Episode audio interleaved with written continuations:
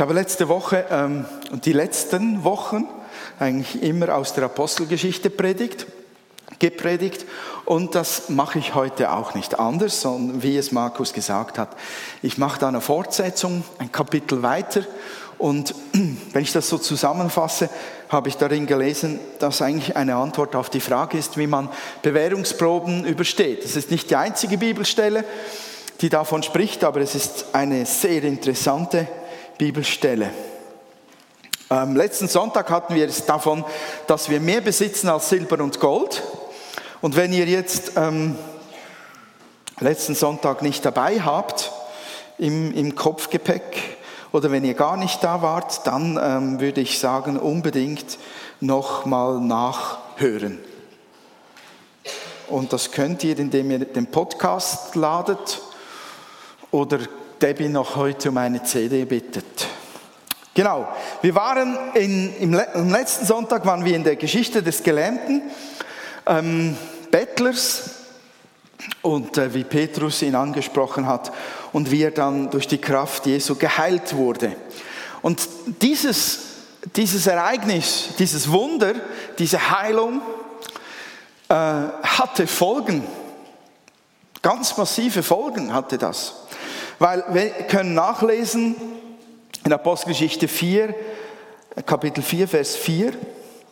Doch viele der Menschen, die die Botschaft gehört hatten, glaubten daran sodass die Zahl der Gläubigen auf etwa 5000 Männer anstieg, Frauen und Kinder nicht mitgerechnet.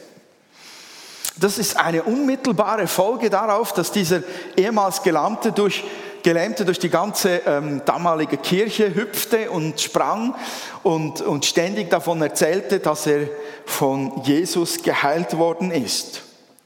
Die Gemeinde wuchs. Und wenn wir das so anschauen, das ist noch eine stattliche Zahl. Also äh, die, die Frauen und Kinder wurden ja nicht gezählt, gezählt, steht ja da. Dann könnten wir schätzen, acht bis zehntausend waren gläubig geworden. Das ist schon eine hübsche Gemeinde, finde ich. Und ich ähm, docke jetzt da im vierten Kapitel an und schau mal, was weiter geschieht, weil das ist nicht die einzige Reaktion auf diese Heilung und auf diese vielen, vielen Neubekehrungen, sondern es gibt auch noch eine andere Reaktion. In Apostelgeschichte Kapitel 4 von Vers 23 an bis 31 können wir das nachlesen. Ähm, glaube, das ist eine neue Neues Leben Übersetzung. Sobald sie wieder frei waren. Also das war eine Reaktion auf diese Menge von Bekehrungen, auf dieses Zeugnis der Heilung durch Jesus war eine Reaktion, dass die obersten Priester, die obersten Gelehrten die Leute festsetzen ließen, die zwei wichtigsten gerade mal, die sie greifen konnten, Petrus und Johannes, und ähm, sie mal einsperrten über Nacht und dann gehörig befragten. Und dann wurden sie freigelassen. Yeah. Cool. Jetzt komme ich in das Alter, so 50, wo man dann sich schon bald Enkelchen wünscht zum Wirgeln. Ihr müsst nicht alle Debbie anschauen. Sonst kommt sie noch unter Druck. Das ist ja meine erstgeborene Tochter, die darf noch 30 Jahre lang mein Kind bleiben, bevor sie mir ein anderer wegschnappt. Okay, Spaß beiseite. ähm, Petrus und Johannes wurden bedroht, sie ähm, wurden angehalten, nicht mehr in diesem Namen Jesus zu predigen oder auch ihn nicht mehr zu bezeugen und auch schon gar nicht zu heilen. Und dann steht da, sobald sie wieder frei waren, suchten Petrus und Johannes die anderen Gläubigen und erzählten ihnen, was die obersten Priester und Ältesten gesagt hatten. Als sie es hörten, erhoben alle gemeinsam ihre Stimme und beteten. Allmächtiger Herr, Schöpfer des Himmels, der Erde und des Meeres und von allem, was darin lebt Vor langer Zeit hast du durch deinen Heiligen Geist und durch den Mund unseres Vorfahren David, deines Dieners, gesagt, warum tobten die Völker vor Zorn? Warum schmiedeten sie vergebliche Pläne? Die Könige der Erde lehnten sich auf, die Herrscher der Welt verschworen sich gegen den Herrn und seinen Gesalbten. Genau das ist hier in dieser Stadt geschehen. Denn Herodes Antipas, der Statthalter Pontius Pilatus und das Volk Israel haben sich gegen Jesus, deinen heiligen Knecht, den du gesalbt hast, verschworen. Alles, was sie taten, geschah nach deinem ewigen Willen und Plan. Und nun höre ihre Drohung, Herr, und gib deinen Dienern Mut, wenn sie weiterhin die gute Botschaft verkünden. Sende deine heilende Kraft, damit im Namen des Heil deines heiligen Knechtes Jesus Zeichen und Wunder geschehen. Nach diesem Gebet bebte das Gebäude, in dem sie, versammelt, sie sich versammelt hatten, und sie wurden alle vom Heiligen Geist erfüllt und sie predigten mutig und unerschrocken die Botschaft Gottes.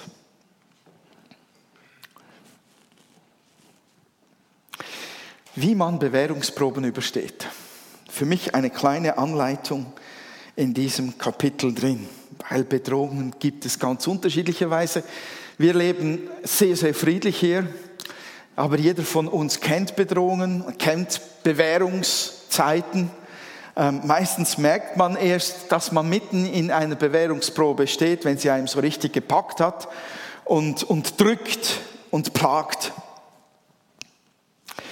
Was sie aber beten da in dieser Situation, das habe ich schon sehr, sehr interessant gefunden. Also man könnte mal grundsätzlich sagen, geht beten oder geht ins Gebet oder betet, wenn ihr in einer Bewährungsprobe steht.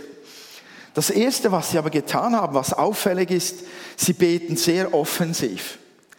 Wenn ich jetzt das umdrehe, wenn ich, ich höre auch viele Gebete und ich habe auch schon viele Gebete gebetet, ähm, die eigentlich, wenn man in einer Bewährungsprobe steckt, ungefähr so klingen könnten. Allmächtiger Gott, hilf uns. Bitte beschütze uns jetzt, dass wir nicht untergehen in unserem Glauben. Das ist ein, ein defensives Gebet. Also nicht, dass das ein schlechtes Gebet ist, ähm, aber das ist ein, ein reines Schutzgebet oder sage ich mal ein Überlebensgebet. Ähm, so ein, ein Mauergebet auch. Und diese Zeugen Jesu, diese ersten Christen beteten aber nicht defensiv, sondern sie beteten nach vorne ausgerichtet, zukunftsorientiert. Und sie beten, allmächtiger Herr, Schöpfer des Himmels, der Erde und des Meeres und von allem, was darin lebt.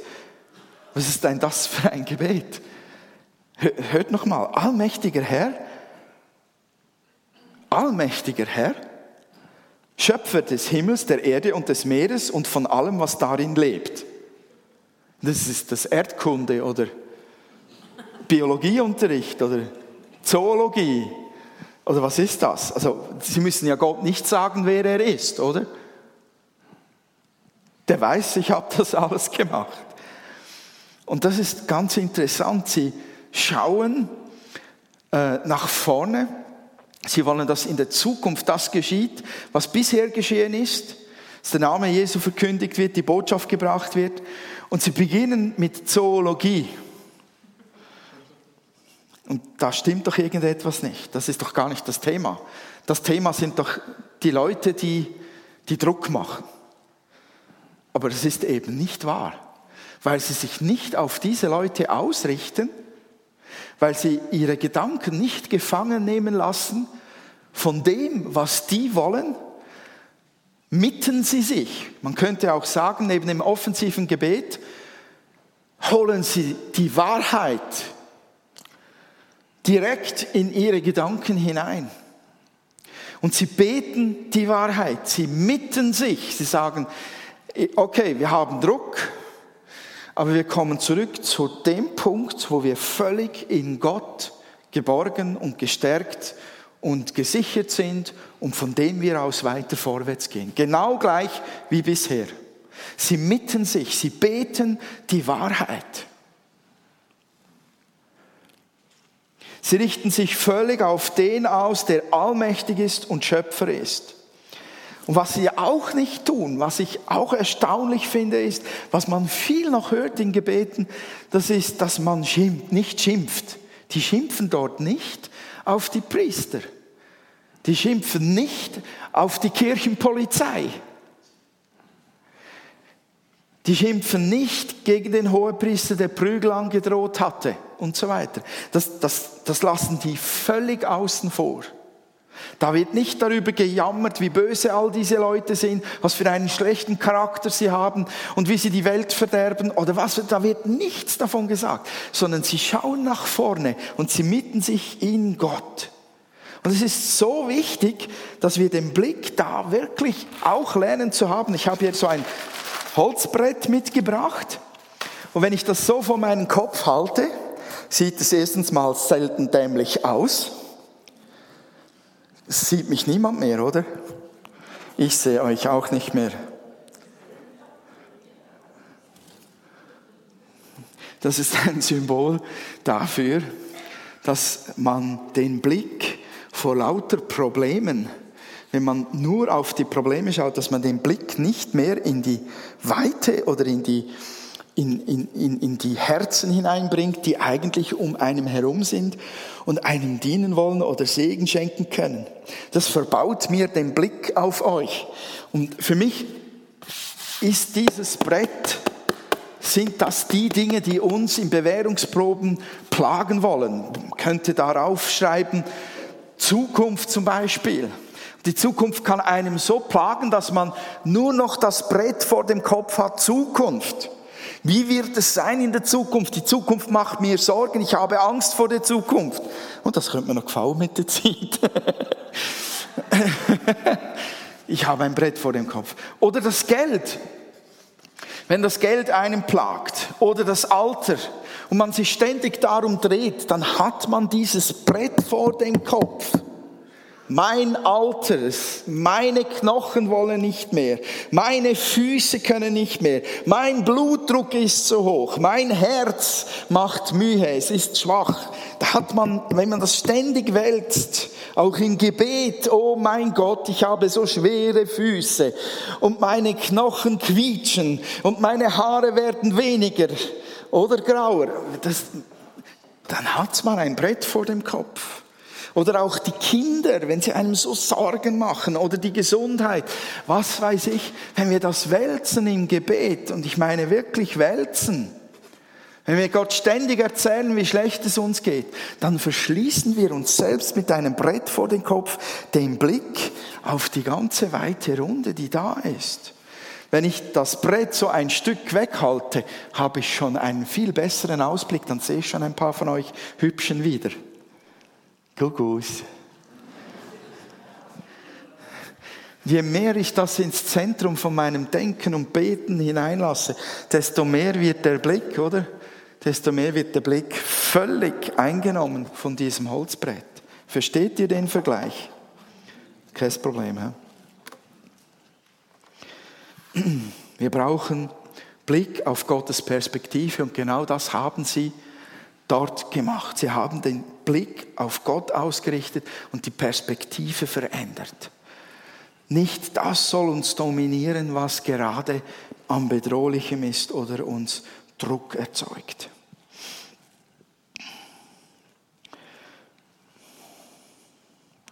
So könnte ich eigentlich sagen, beten ist eine wundervolle Möglichkeit, um den Blick frei zu bekommen auf den Schöpfer wenn ich beginne, die Wahrheit zu beten, dann dehnt sich mein Blick aus und mein Blick geht hoch zu dem, der mich geschaffen hat und der über all dem herrscht. Das Dritte, das mir aufgefallen ist, ist, dass sie Gottes Ziele beginnen zu beten. Sie sagen da, ähm, und nun höre ihre Drohung, Herr, und gib deinen Dienern Mut, wenn sie weiterhin die gute Botschaft verkünden. Also sie sind schon wieder ausgerichtet, sie sind da. Das, das wird weitergehen. Wir lassen uns nicht stoppen. So, Ziel von Gott ist es, dass diese gute Botschaft hinausgetragen wird in die ganze Welt. Davon hat Jesus gesprochen. Ihr werdet Zeuge sein, hier, dort und bis aufs, auf alles, in alle Ecken der Erde muss diese Botschaft kommen. Es ist auch interessant, dass hier nichts gebetet wird, wie Herr, hilf uns, dass wir die Botschaft anders formulieren können damit wir etwas vorsichtiger sind, dass du uns hilfst, sie zu entschärfen, da steht nichts. Sie überlegen nicht einmal, ob ihr reines Liebeszeugnis nicht Kraft genug hat, um die Menschen zu überzeugen. Steht da nicht. Obwohl wir von ihnen lesen, dass ihre Gemeinschaft derart liebevoll und stark war, dass sie höchsten Respekt genossen in der ganzen Stadt Jerusalem. Aber sie haben sich nicht gefragt, ja, sollten wir die Botschaft etwas entschärfen oder wollen wir nicht einfach gute Werke tun und die Armen versorgen, das reicht dann schon, damit die Menschen Jesus finden. Nein, kein Zentimeter wird abgerückt davon, es muss gepredigt werden. Es muss gesagt sein. Es sollen Gottes Ziele erfüllt werden, steckt auch dahinter. Nicht die eigenen Bedürfnisse, die wissen ganz genau, wenn es so weitergeht, könnte der Druck steigen. Leute, Petrus und Johannes standen vor wem? Die standen vor denen, praktisch genau der gleichen Mannschaft, die ein paar Tage vorher Jesus verurteilt hatte zum Tod. Die scheuen sich nicht, nochmal zu töten. Und wir wissen, es ging tatsächlich so weiter. Die scherten sich nicht in allererster Linie in dieser Frage um ihre eigenen Sicherheiten und Wohlstand, sondern sie wollten nur eines, Mut zur Verkündigung. Und dann kommt ein weiteres Ziel dazu. Und das kitzelt mich natürlich schon ganz besonders heute Morgen. Da steht in Apostelgeschichte 4, Vers 30, sende deine heilende Kraft, damit im Namen deines heiligen Knechtes Jesus Zeichen und Wunder geschehen. Das ist genau das, was auch Gott schon die ganze Zeit getan hat durch seinen Sohn Jesus. Wo Jesus unterwegs war, geschahen Zeichen und Wunder. Wo Petrus und Johannes unterwegs waren, geschahen Zeichen und Wunder. Der Gelähmte ging, Gelähmte. Und das Interessante daran ist mal, hier steht nicht mehr Kraft, weniger Leid. Äh, hier steht mehr Kraft, nicht weniger Leid. So muss ich sagen. Das ist ja auch ein Gebet, was wir kennen. Oh Herr, nimm mir doch diese Last ab. Die beten, sende deine heilende Kraft, tu Zeichen und Wunder, gib Mut, deine Botschaft zu verkündigen. Ich denke, der erste Gedanke von uns Menschen geht in die Richtung Entlastung. Hilf mir, nimm mir die Last ab, befreie mich davon. Die beten Mut. Wir wollen Mut. Sende deine heilende Kraft. Es hat einmal jemand etwas sehr Treffendes gesagt. Keine Ahnung, wer das war. Ich habe es nur gelesen. Fand es doch einen gescheiten Satz. Bete nicht um leichtere Lasten, sondern um einen stärkeren Rücken möchte da nicht jedem ins Gebetsleben pfuschen, aber das hat schon was. Und Training, gerade Gebetstraining, stärkt wirklich den geistlichen Rücken. In diesem Sinn hat die, die bedrohte Gemeinde gebetet um Freiheit, um Mut zu verkündigen und weiterhin um die Zeichen und Wunder. Und das ist schon interessant. Sie, Sie beten um Zeichen und Wunder, weil sie vom Leben Jesu wussten, das gehört dazu und weil sie gerade erlebt haben, wenn dann mal ein Lahmer aufsteht und geht, dann kommen Tausende zum Glauben.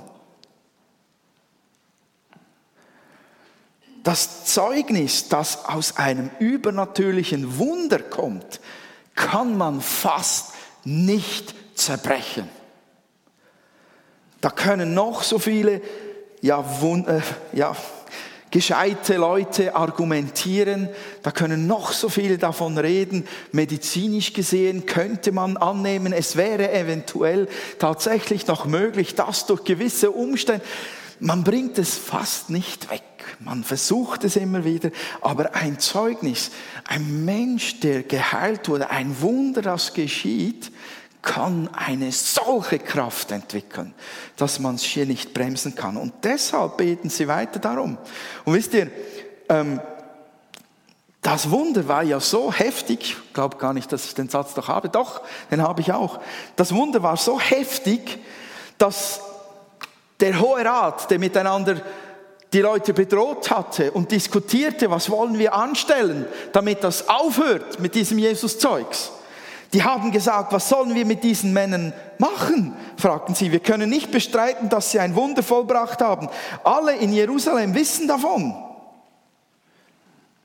Die waren genau in der Lage, ganz Jerusalem weiß von dem Wunder und jetzt können wir nicht irgendetwas dagegen tun. Und wenn, von, wenn, Sie von ganz Jerusalem gesprochen haben, dann sprechen Sie von circa, also Professor Schick rechnet mit 250.000 Einwohnern, dann gibt es den Professor Benzinger, wo sagt, das waren nur 110.000, ja völlig egal, also so unglaubliche Mengen von Leuten, die wissen, das Wunder ist geschehen. Wisst ihr, wie schnell sich Wunder verbreiten wie Lauffeuer? Und genau so soll es wieder weitergehen. Und diese junge Gemeinde integriert, obwohl sie noch nicht Theologieunterricht hatten, keine Kirchengeschichte, kein großes Verständnis darüber, die waren erst im Beginn ihres Glaubenslebens, integriert diese junge Gemeinde Wunder und Zeichen als völlig ganz normal in diesen Alltag, den sie leben wollen. Punkt aus. Wie reagiert Gott auf solche Gebete? Spannend, was er macht. Vers 31. Nach diesem Gebet bebte das Gebäude, in dem sie sich versammelt hatten, und sie wurden alle vom Heiligen Geist erfüllt. Das ist der Knackpunkt. Und dann geht es weiter und sie predigten mutig und unerschrocken die Botschaft Gottes. Und das finden wir andauernd.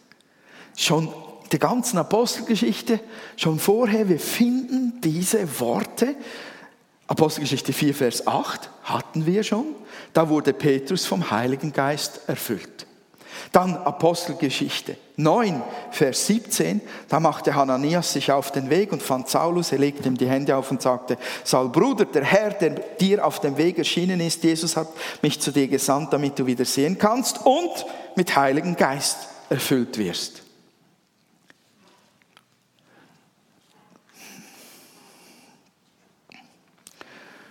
Stephanus, als er dann tatsächlich umgebracht wird, gesteinigt wird, Stephanus, von ihm heißt es in Apostelgeschichte 6, 55, doch Stephanus vom Heiligen Geist erfüllt, blickte unverwandt zum Himmel hinauf, wo er die Herrlichkeit Gottes sah und er sah Jesus auf dem Ehrenplatz zur Rechten Gottes stehen.